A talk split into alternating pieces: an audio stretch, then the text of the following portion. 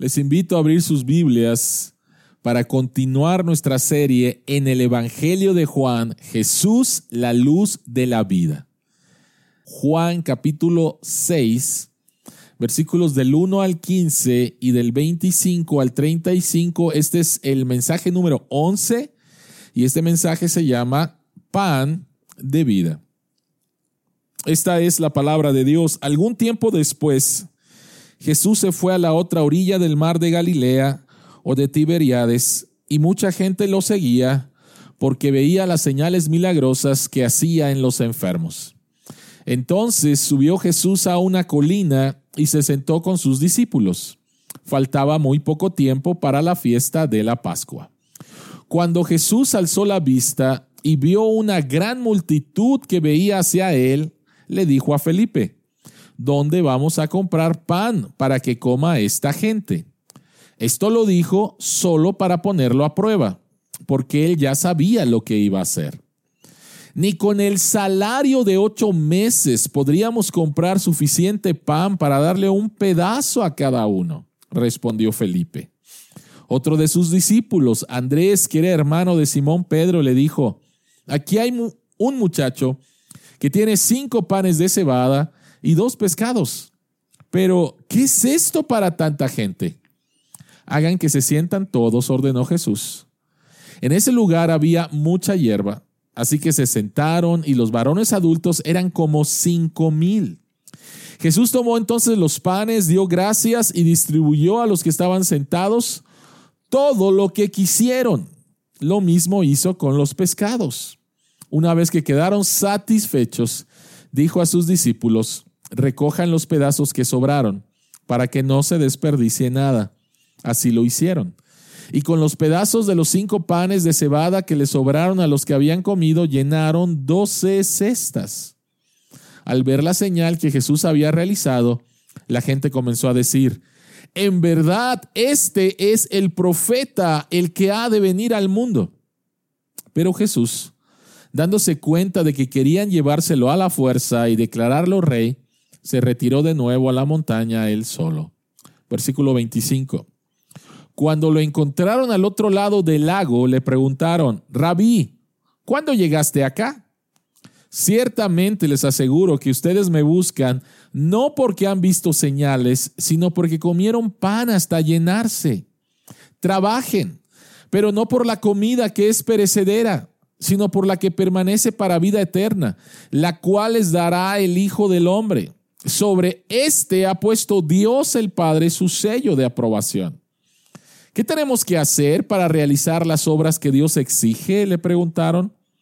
Esta es la obra de Dios. Que crean en aquel a quien Él envió, les respondió Jesús.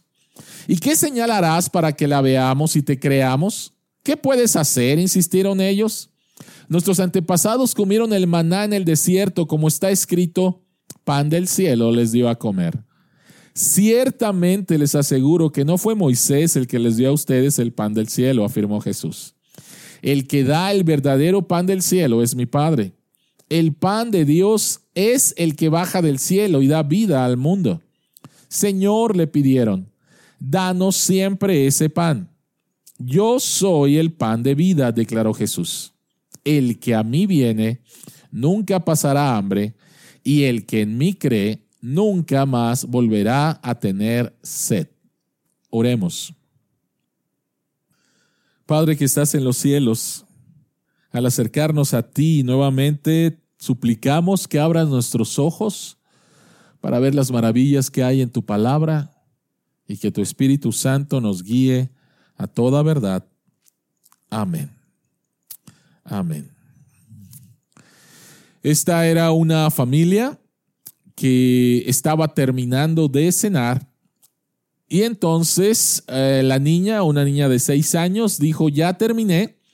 Y el papá vio que todavía había ah, algunos chícharos en su plato. Y entonces el papá le dijo, mijita, por favor, termina de comer tus chícharos. Y la niña le dijo, papá, ya no puedo ni siquiera un chícharo. Estoy completamente llena. Ya no me cabe absolutamente nada.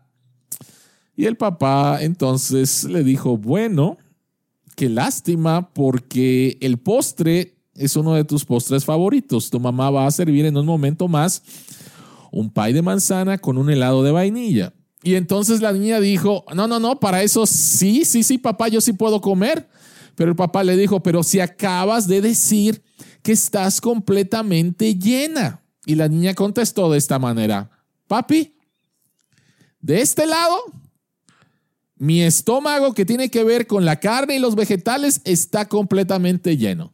Pero de este lado, mi estómago que tiene que ver con los postres está completamente vacío. Así que quiero mi postre, papi. los niños son muy, muy inteligentes. Pero sabes, lo que comemos revela lo que tenemos, de lo que tenemos hambre. Lo que comemos revela de lo que tenemos hambre. La manera en que utilizamos el tiempo revela de lo que tenemos hambre. La manera en que utilizamos nuestro dinero revela de lo que tenemos hambre. Lo que vemos y lo que escuchamos revela de lo que tenemos hambre. Somos personas con deseos muy profundos. Dios nos creó con profundos deseos. Y a veces estos deseos encontramos que no pueden ser satisfechos. Dios nos creó con profundos deseos. No hay absolutamente nada de malo en eso. Y pensando en eso, C.S. Lewis, el autor de las crónicas de Narnia, en el libro Mero Cristianismo, escribió lo siguiente. Dice, las criaturas no nacen con deseos a menos que exista la manera de satisfacer tales deseos. Un bebé tiene hambre y existe algo llamado comida. Un patito quiere nadar y hay algo que se llama agua. Si encuentro en mí mismo un deseo que nada de este mundo lo puede satisfacer, la explicación más probable es que fui hecho para otro mundo. Si ninguno de mis placeres terrenales lo satisface, eso no demuestra que el universo es un fraude. Probablemente los placeres terrenales nunca estuvieron destinados a satisfacerlos, sino solo a excitarlos, a sugerir lo auténtico. Voy a leer otra vez una frase de ahí y dice, si encuentro en mí mismo un deseo que nada de este mundo lo puede satisfacer, la explicación más probable es que fui hecho para otro mundo. Entonces, ¿qué hacemos? Con estos deseos profundos que tenemos, ¿cómo nuestros deseos insaciables van a ser satisfechos? Bueno, en este pasaje, en el milagro de la alimentación de los cinco mil, el único milagro que se repite en los cuatro evangelios, aquí vamos a encontrar la respuesta de Dios para satisfacer nuestra hambre, para satisfacer estos deseos insaciables que tenemos. Por lo tanto, la pregunta el día de hoy es, ¿cómo Jesús satisface tu hambre?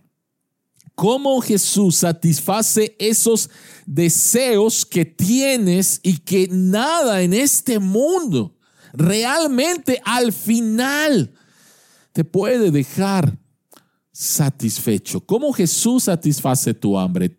Lo vamos a hacer a través de tres preguntas. Y la primera pregunta tiene que ver con ¿a quién satisface Jesús? ¿A quién satisface Jesús?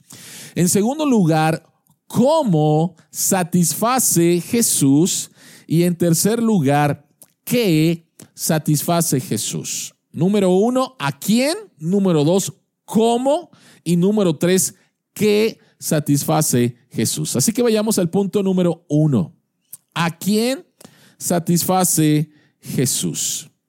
Jesucristo en este pasaje se nos dice que es seguido por una grande multitud y que Él está en una colina y Jesucristo ve esta multitud de cinco mil hombres, pero no podemos descartar a las mujeres y a los niños. Así que imagínate esta multitud y ahí está Jesucristo y Jesucristo está preocupado porque ya era tarde, nos dicen los otros evangelios, y la gente no había comido.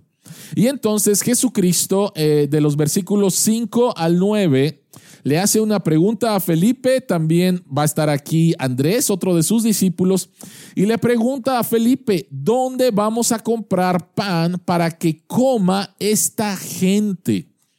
Pero era simplemente, como nos dice el versículo 6, que era una prueba porque Jesucristo ya sabía lo que iba a hacer. Ahora, ve la respuesta, por favor, de Felipe. Y Felipe dice que ni el salario de ocho meses iba a ser suficiente para darles un pedazo de pan a cada persona. O sea, era una grande multitud. Y después Andrés dice, mira, aquí hay alguien con cinco panes, dos peces, pero por favor, para esta multitud, ¿cómo va a ser posible? Jesucristo quería llevar a Andrés y a Felipe a una situación donde ellos se dieran cuenta que no tenían ninguna habilidad para resolver el problema que Jesucristo les estaba planteando. En otras palabras, la prueba era que ellos se dieran cuenta de que tenían las manos vacías. No podían hacer absolutamente nada. ¿A quién satisface Jesús? En primer lugar, a las personas que se dan cuenta que no tienen nada en sus manos. ¿Y qué es lo que hace Jesucristo? Bueno, ya lo leímos, Jesucristo hace una grande señal, un gran milagro y Jesucristo alimenta a esta multitud. Entonces, Felipe y Andrés se dan cuenta que no tienen absolutamente nada y sin embargo van a ser satisfechos por Jesús. En segundo lugar, ¿A quién satisface Jesús? Jesucristo satisface a los humildes. Vean por favor, ya estamos en la segunda parte de, de, este capítulo. El capítulo lo podemos dividir en los primeros 15 versículos en el milagro en sí y después a partir del versículo 25 hasta que termina todo el capítulo en el significado verdadero de este milagro. Y entonces estoy en el versículo 41 ya después de que ha pasado el milagro y la gente está siguiendo a Jesús y Jesucristo empieza a decir cosas que la gente no, no, no acepta mucho, dice, entonces los judíos comenzaron a murmurar contra él, porque dijo, yo soy el pan que bajó del cielo. Y se decían, ¿acaso no es este Jesús, el hijo de José? ¿No conocemos a su padre y a su madre? ¿Cómo es que sale diciendo, yo bajé del cielo? Y Jesucristo le responde de una manera bastante peculiar. Vean por favor el versículo 43. Jesucristo les dice, dejen de murmurar, replicó Jesús. Nadie puede venir a mí si no lo atrae el Padre que me envió. Y yo lo resucitaré en el día final. En los profetas está escrito, a todos los instruirá Dios. En efecto, todo el que escucha al Padre aprende de él y viene de mí. Jesucristo está citando el libro de Isaías, capítulo 54, el versículo 13. Isaías 54, versículo 13. Y el contexto de ese pasaje tiene que ver con el exilio en Babilonia. Y aparte, el contexto de todo el capítulo 6 tiene que ver con el éxodo, el que Dios sacó a su pueblo de la esclavitud de Egipto. Entonces tenemos en, el contexto de este pasaje que en el Éxodo, tanto en el Éxodo como en el exilio en Babilonia, el pueblo de Dios está inhabilitado para rescatarse a sí mismo. No puede hacer absolutamente nada. Tiene que depender absolutamente de Dios. Y eso es una actitud de humildad.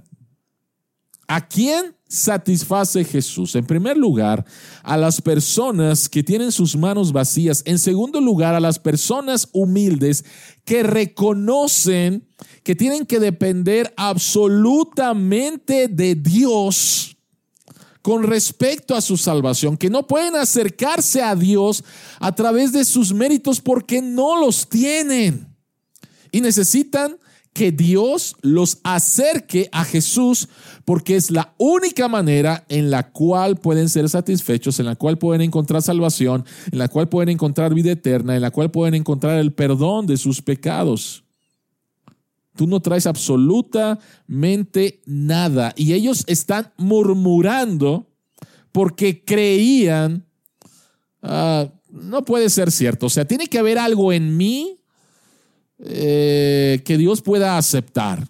Y Jesucristo dice, no. Tienes que ser humilde en reconocer que no tienes absolutamente nada, que tus manos están vacías y que por lo tanto todo lo que recibes de parte de Dios es gracia es absolutamente gracia. No hay nada en nosotros que motive a, Dios a salvarnos. ¿Por qué estaba el pueblo de Dios en Egipto en esclavitud? Por causa de sus pecados. ¿Por qué había sido llevado el pueblo de Dios nuevamente al exilio en Babilonia? Por causa de sus pecados. Y la única razón por la cual Dios lo salva es por gracia. Es por gracia. Es un regalo no merecido de alguien que no, que no está obligado a darlo. Todo es por gracia a través de la obra de Cristo en la cruz. Ahora, ¿por qué esto es importante? Si tú crees en lo profundo de tu corazón que Dios te debe algo o mereces algo de parte de Él, vas a vivir no una vida de satisfacción, sino todo lo contrario.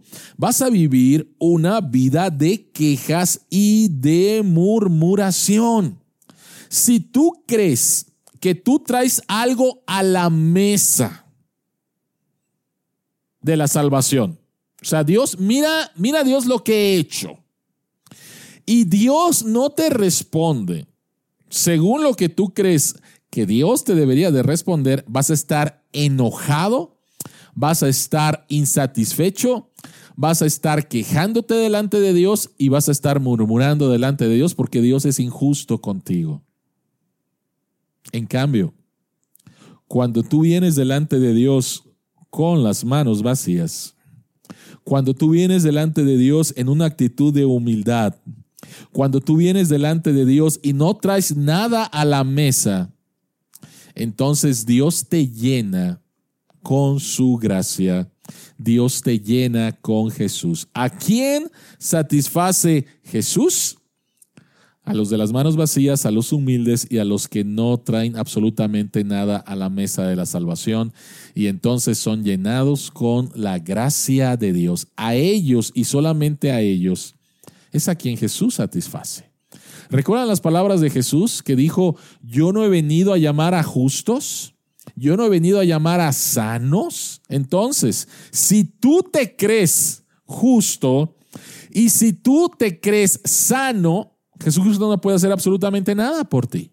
Absolutamente nada por ti. Pero cuando te reconoces enfermo, cuando te reconoces que estás con las manos vacías, entonces Dios llena eso a través de su gracia en Jesús. A ellos, y solamente a ellos, es a quienes Jesús satisface. En segundo lugar, ¿cómo satisface Jesús? ¿Cómo satisface Jesús? Hay dos detalles en este, en este milagro muy, muy interesantes. Vean por favor versículos 10 al 13. Ya después de que la gente se sentó, y Jesucristo toma los cinco panes y los peces y simplemente da gracias a Dios. Dice el versículo 11 que los que estaban sentados comieron todo lo que quisieron. Y vean por favor el versículo el versículo 12 ah, que dice, una vez que quedaron satisfechos. Lo primero que nos debe de llamar la atención es que la provisión de Dios es abundante. Jesucristo no dijo, a ver, cinco mil, entonces voy a hacer solamente diez mil, vamos a partir el pan, cada pan en dos, con esto ya va a alcanzar. O sea, Jesucristo no hizo eso. Jesucristo provee de manera abundante. Me encanta lo que dice, todo lo que quisieron. ¿Has comido alguna vez el pan calientito de la panadería que sabe riquísimo? Y que dices, quiero otro, quiero otro, quiero otro. Bueno, comieron lo que quisieron y estaban completamente satisfechos. Nadie de esa multitud dijo, a mí no me tocó nada. Nadie de esa multitud dijo, a mí me tocó poco.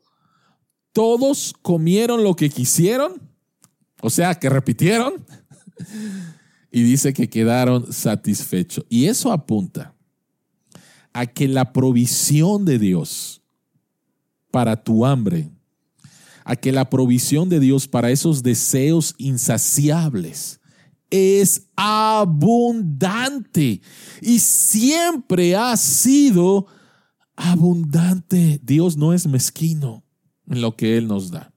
Eso es lo primero que nos debería llamar la atención. Pero lo segundo que nos llama la atención es que esta señal, este milagro que Jesucristo hizo no tenía que ver simplemente con satisfacer en ese momento las necesidades reales de esta gente. En otras palabras, esa señal y esa provisión no tiene que ver con la provisión inmediata, sino que tiene que ver con el proveedor. Y la gente no entendió esto. El texto nos dice, vayamos al versículo 25, por favor, el texto nos dice que Jesucristo cruzó el lago cuando la gente se despertó y dijo, ¿y mi desayuno dónde está? Jesucristo ya se fue, vamos a buscar a Jesús. Entonces fueron a buscar a Jesús y lo encontraron. Estoy en el versículo 25. Dice, cuando lo encontraron al otro lado del lago, le preguntaron, Rabí, ¿cuándo llegaste acá? Y Jesucristo les dice la verdad. Ciertamente les aseguro que ustedes me buscan no porque han visto señales, sino porque comieron pan hasta saciarse. Esta gente estaba buscando en Jesús simplemente, ¿qué me puedes dar? Si ustedes ven el versículo 14 y 15, cuando ellos ven que Jesucristo hace este milagro y están saciados, dicen, vamos a hacer a Jesús a Jesucristo rey. Vamos a hacer a Jesús rey y Jesucristo dice, "No, esto no va conmigo." Porque ustedes solamente están pensando en sus necesidades inmediatas, materiales, circunstanciales y no me están buscando a mí. Lo que yo acabo de hacer tiene que ver conmigo. Ellos estaban buscando de Jesús solo una provisión material y Jesús les quiere dar una clase diferente de provisión, en otras palabras, a Él mismo. Jesucristo dice, continúa hablando con ellos y Jesucristo les dice, versículos 27 y 29, trabajen, pero no por la comida que es perecedera, sino por la que permanece para vida eterna la cual les dará el Hijo del Hombre. Sobre este ha puesto Dios el Padre su sello de aprobación. Y la gente le pregunta, ¿qué tenemos que hacer para realizar las obras que Dios exige? ¿Qué tenemos que hacer para tener esta comida? ¿Qué tenemos que hacer para tener esta vida eterna? Y por favor, escucha las palabras de Jesús. La gente pregunta por hacer y Jesucristo contesta en el versículo 29. Esta es la obra de Dios, que crean en aquel a quien Él envió. En otras palabras, cree en mí, confía en mí, confía de todo tu corazón en mí. ¿No te has dado cuenta de lo que significa esta señal? Hay una gran diferencia entre querer el pan que Jesús da y el pan que Jesús es. Lo voy a decir otra vez. Hay una gran diferencia entre querer el pan que Jesús da y el pan que Jesús es. La señal de la multiplicación de los panes y los peces apuntaba a el proveedor, apuntaba a Jesús. Y este texto nos dice que podemos seguir a Jesús por motivaciones completamente equivocadas y terrenales. Quiero de Jesús solamente lo que Él me puede dar, pero no lo quiero a Él. Jesús dice, confíen en mí por lo que soy, no simplemente por lo que puedo proveer para ti.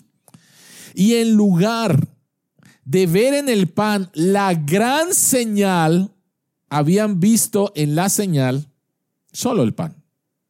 Ellos no entendieron que Jesucristo era el pan de vida. Así que, ¿cómo satisface Jesús?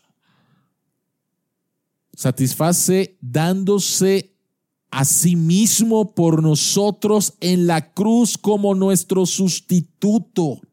Sí, Dios nos llama a ir a Él y pedirle por nuestras necesidades materiales. Pero la necesidad más grande que tú y yo teníamos era con respecto a la esclavitud de nuestros pecados. El problema del hombre, como alguien lo dijo, el problema del hombre es que tiene un alma. Y nada de este mundo va a poder satisfacer el hambre que tiene su alma. En primer lugar, el alma está esclavizada por el pecado. Y a nuestra más grande necesidad, Dios nos otorga a Jesucristo el verdadero pan de vida, como Él lo va a decir más, más adelante. Como Él lo va a decir más adelante. Jesucristo continúa hablando con, con ellos y los discípulos, algunos discípulos de Jesús, se empiezan a marchar. Dicen estas palabras que él está diciendo, eso de comer su carne y beber su sangre. No, no, no, eso está, eso no está bien. Y mira, no me has dado mi desayuno el día de hoy. Ahí nos vemos, Jesús. ¿Sí? Y empezaron a apartarse de Jesús. Y entonces Jesucristo, en los versículos 67, se voltea a sus doce y les pregunta, ¿también ustedes quieren marcharse? Y el apóstol Pedro le dice, ¿a quién iremos? Tú tienes palabras de vida eterna. Y nosotros hemos creído y sabemos que tú eres el santo de Dios. En otras palabras, lo que Pedro le dice a Jesús es, tú lo eres todo. Y hemos confiado en ti. No vamos a ir a ninguna parte. Qué grande declaración de Pedro. Tú lo eres todo. Tú tienes palabras de vida eterna. ¿A dónde vamos a ir? Y esa declaración es una declaración que tenemos que traer a nuestra vida, que tenemos que traer a nuestra mente. Cuando la vida es difícil aquí en la tierra, en estos momentos todavía de pandemia, tenemos que traer esas, esa promesa, esa palabra, esa declaración. Señor, no consigo trabajo pero Jesús, en ti confío. Jesús, tengo problemas con mis hijos, pero en ti confío. Señor, tengo problemas con mis finanzas, pero en ti confío. Tengo problemas en mi matrimonio, pero Jesús, en ti confío. Tengo problemas con mi salud, pero Jesús, en ti confío. Pero Jesús, en ti confío. ¿Cómo satisface Jesús? Dándose a Él mismo satisfaciendo nuestra necesidad más importante, yendo por nosotros a la cruz como nuestro sustituto. Él es el proveedor. Él es lo que necesitamos en medio de cada una de nuestras circunstancias, no importa cómo se llamen, Jesucristo es lo que necesitamos. ¿A quién satisface Jesús? ¿Cómo satisface Jesús? Y en tercer lugar, ¿qué satisface Jesús? Es muy importante que en este pasaje podamos ver algo que yo mencionaba la semana pasada. Yo mencionaba la semana pasada que cuando Jesucristo dijo en Lucas capítulo 24 que de él hablaban todas las escrituras, yo mencionaba cómo Jesucristo, cómo las escrituras hablan de él. Es a través de las profecías, es a través de la tipología y es a través de las ceremonias. Entonces, en este pasaje vamos a encontrar cómo Jesucristo es el cumplimiento de eventos en el Antiguo Testamento y de personas en el Antiguo Testamento.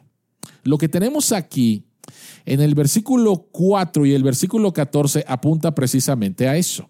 Dice el versículo 4, faltaba un poco de tiempo para la fiesta judía de la Pascua.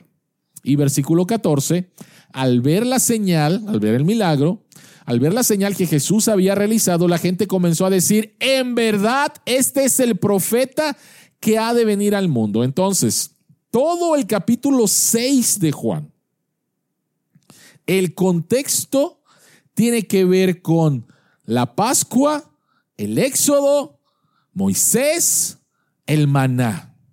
Eventos del pasado. Pero que su verdadero cumplimiento está en Jesucristo. ¿Cómo?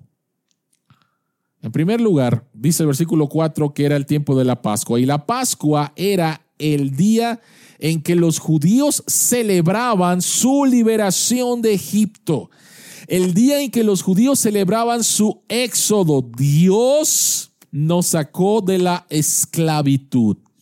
¿Quién fue el personaje que Dios utilizó para esto? Moisés. Y Dios a través de Moisés dirige a su pueblo en el desierto. Y Dios provee para su pueblo durante 40 años el maná. Ahora, ¿cómo Jesucristo es el cumplimiento de esto? En primer lugar, Jesucristo se presenta como la verdadera celebración de la Pascua. Él es la Pascua, Él es el Cordero de Dios. En segundo lugar, Jesucristo está liberando a su pueblo a un nuevo y mejor éxodo. El pueblo de Israel fue liberado de una esclavitud literal. Pero Jesucristo nos está liberando de la esclavitud más grande, que es la esclavitud del pecado.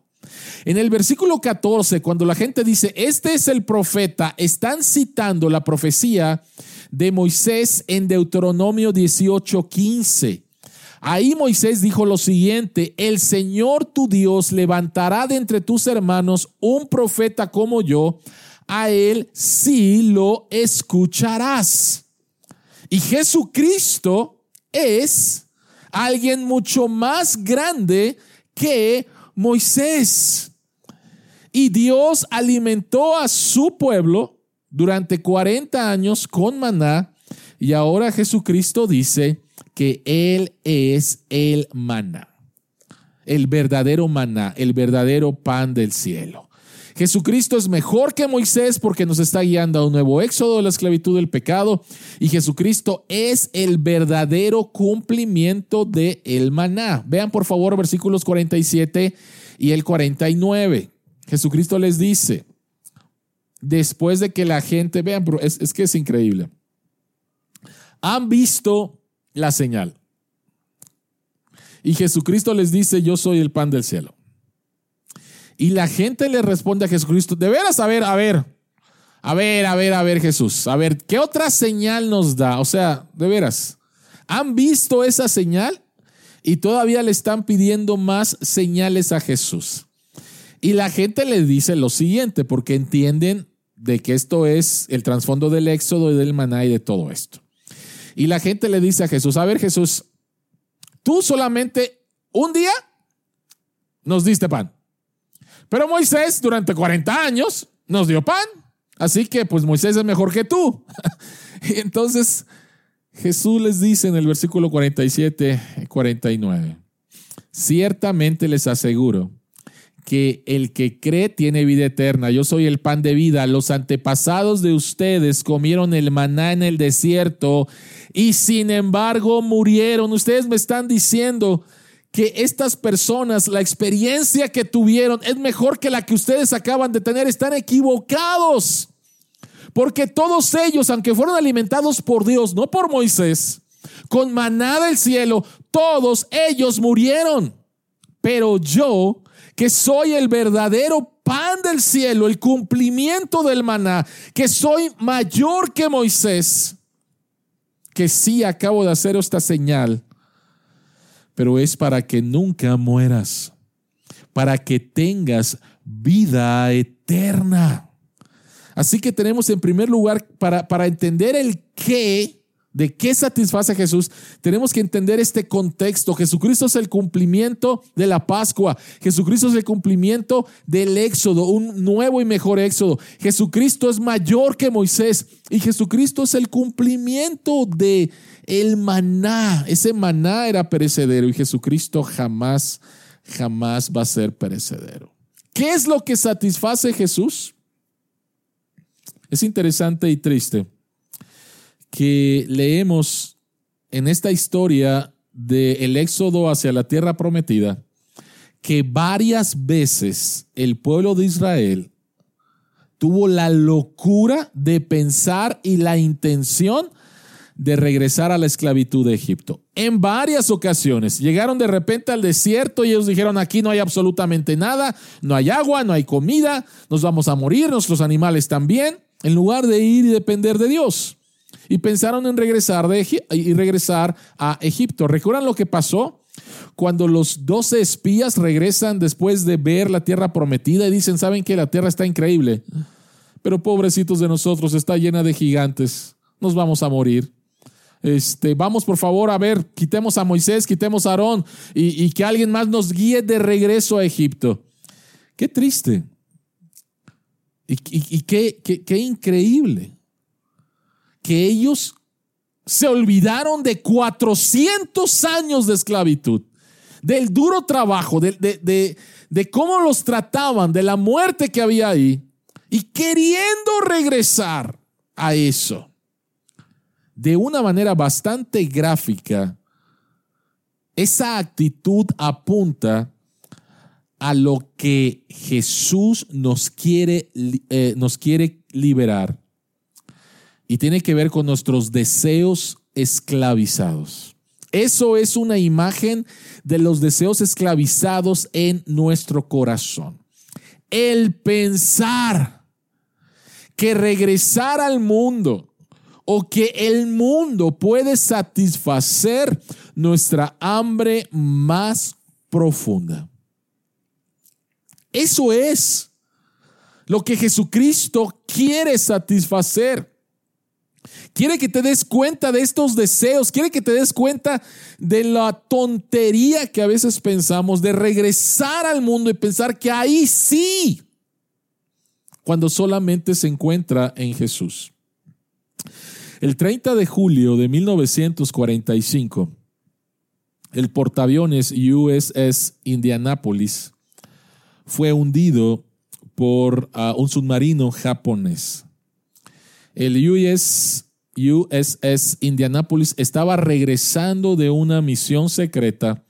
Había ido a dejar algunas partes de la construcción de la bomba atómica y en su regreso se encuentra con este submarino japonés y el submarino ah, lo hunde por completo. La tripulación aproximadamente de este este portaaviones ah, era de 1.200 eh, personas. En 12 minutos se hundió. En 12 minutos 300 personas murieron. 900 más quedaron allí en el mar. Y durante cuatro días y cinco noches estuvieron ahí hay historias espantosas, porque después de eso llegaron tiburones. Pero un oficial médico ah, cuenta lo siguiente. Dice que después de que ellos estaban ahí en medio del Pacífico y no había, no, no había esperanza de sobrevivir, lo único que él podía hacer era animar a sus compañeros, 900, y advertirles que no tomaran agua del mar. Pero dice, era algo muy, muy difícil. Dice, cuando el sol estaba a mediodía y con su luz iluminaba el mar y el mar quedaba todo claro, dice, mucha gente empezó a tener alucinaciones. Y viendo ese, ese mar tan cristalino, mucha gente con su deseo, eh, de, deseo tan profundo de beber agua, empezaron a beber el agua salada, el agua del mar. Y la ironía es esta, que mientras más tú tomas agua del mar, tu sed vas, cada vez va a crecer y crecer y crecer. Y al final vas a, y al final vas, vas a morir de deshidratación. Esa es la ironía. De los 900 personas que ah, quedaron después del hundimiento del barco, solamente fueron rescatadas 317 personas. Todas las demás, 600, murieron ahí. Y muchas de ellas tratando de satisfacer la sed que tenían con algo que simplemente les produjo más sed y más sed y más sed. Y este evento tan trágico nos muestra de una manera muy gráfica que nuestros deseos esclavizados, cuando vamos al mundo, cuando vamos a lo creado, van a ser simplemente más insatisfechos y más insatisfechos y más insatisfechos. Y Jesucristo dijo, en el versículo, Jesucristo dijo en el versículo 35, yo soy el pan de vida. El que a mí viene nunca pasará hambre y el que en mí cree jamás volverá a tener sed. Jesucristo dice, yo soy. Y cuando Jesucristo dice, yo soy, es una referencia a Éxodo capítulo 3. La zarza ardiente, Moisés se acerca y entonces Dios se revela. Y cuando Moisés le pregunta a Dios, ¿cuál es tu nombre? Dios contesta, yo soy. Y Jesucristo dice, yo soy. Yo soy el que habló con Moisés en la zarza ardiente. Yo soy el que sacó a Israel de Egipto. Yo soy la voz que escuchó Moisés en el monte Sinaí. Yo soy el pan del cielo.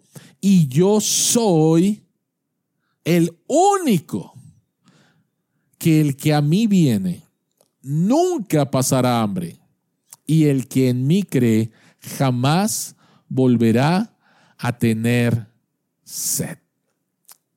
C.S. Lewis escribe lo siguiente y dice, pareciera que nuestro Señor encuentra nuestros deseos no demasiados fuertes, sino muy débiles. Somos criaturas poco entusiastas jugueteando con bebidas, sexo y la ambición. Cuando la alegría infinita que estás, está siendo ofrecida a nosotros, como un niño ignorante que quiere seguir haciendo pasteles de barro en un barrio pobre, porque no puede imaginarse lo que significa la oferta de un día de fiesta en el mar. Somos muy fáciles de satisfacer. ¿Entiendes lo que está diciendo aquí C.S. Lewis? Nos está poniendo una imagen. Imagínate tú caminando por un barrio pobre y ves ahí a un niño en el lodo y el niño está haciendo pasteles de barro. Y entonces tú le dices al niño, oye, te acercas y le dices al niño, oye, te quiero llevar a la playa, a un día de fiesta, o pongámoslo de otra manera, te quiero llevar a Disneylandia. Y el niño dice, no, aquí estoy feliz. Somos muy fáciles de satisfacer. Jesucristo dice, yo soy el pan de vida. El que a mí viene no tendrá más hambre, el que en mí cree no volverá a tener sed. Y nosotros decimos, no, aquí donde estoy, con cosas que no me van a satisfacer, aquí estoy bien. Yo soy el pan de vida, declaró Jesús. ¿A quién satisface Jesús? A los que no tienen nada en sus manos, a los que son humildes, a los que no traen nada a la mesa. ¿Cómo satisface Jesús? Dándose a sí mismo por nosotros en la cruz. ¿Qué satisface Jesús?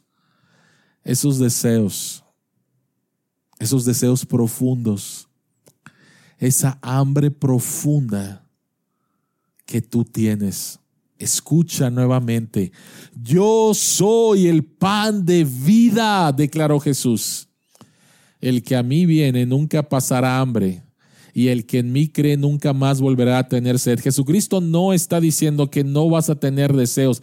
Lo que Jesucristo está diciendo es que Él es el gran satisfactor. ¿Lo crees?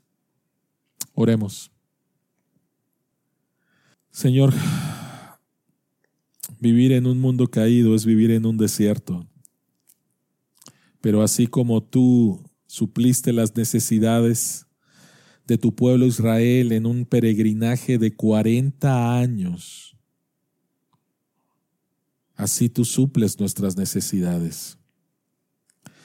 El pueblo de Israel, que debió de haber llegado en dos semanas a la tierra prometida, se tardó 40 años, por un lado por su incredulidad, pero por el otro lado porque tú querías que ellos aprendieran a confiar cada día en ti.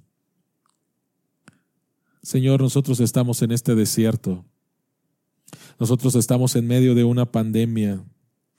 Nosotros estamos ante un futuro que es incierto desde un punto de vista sin ti.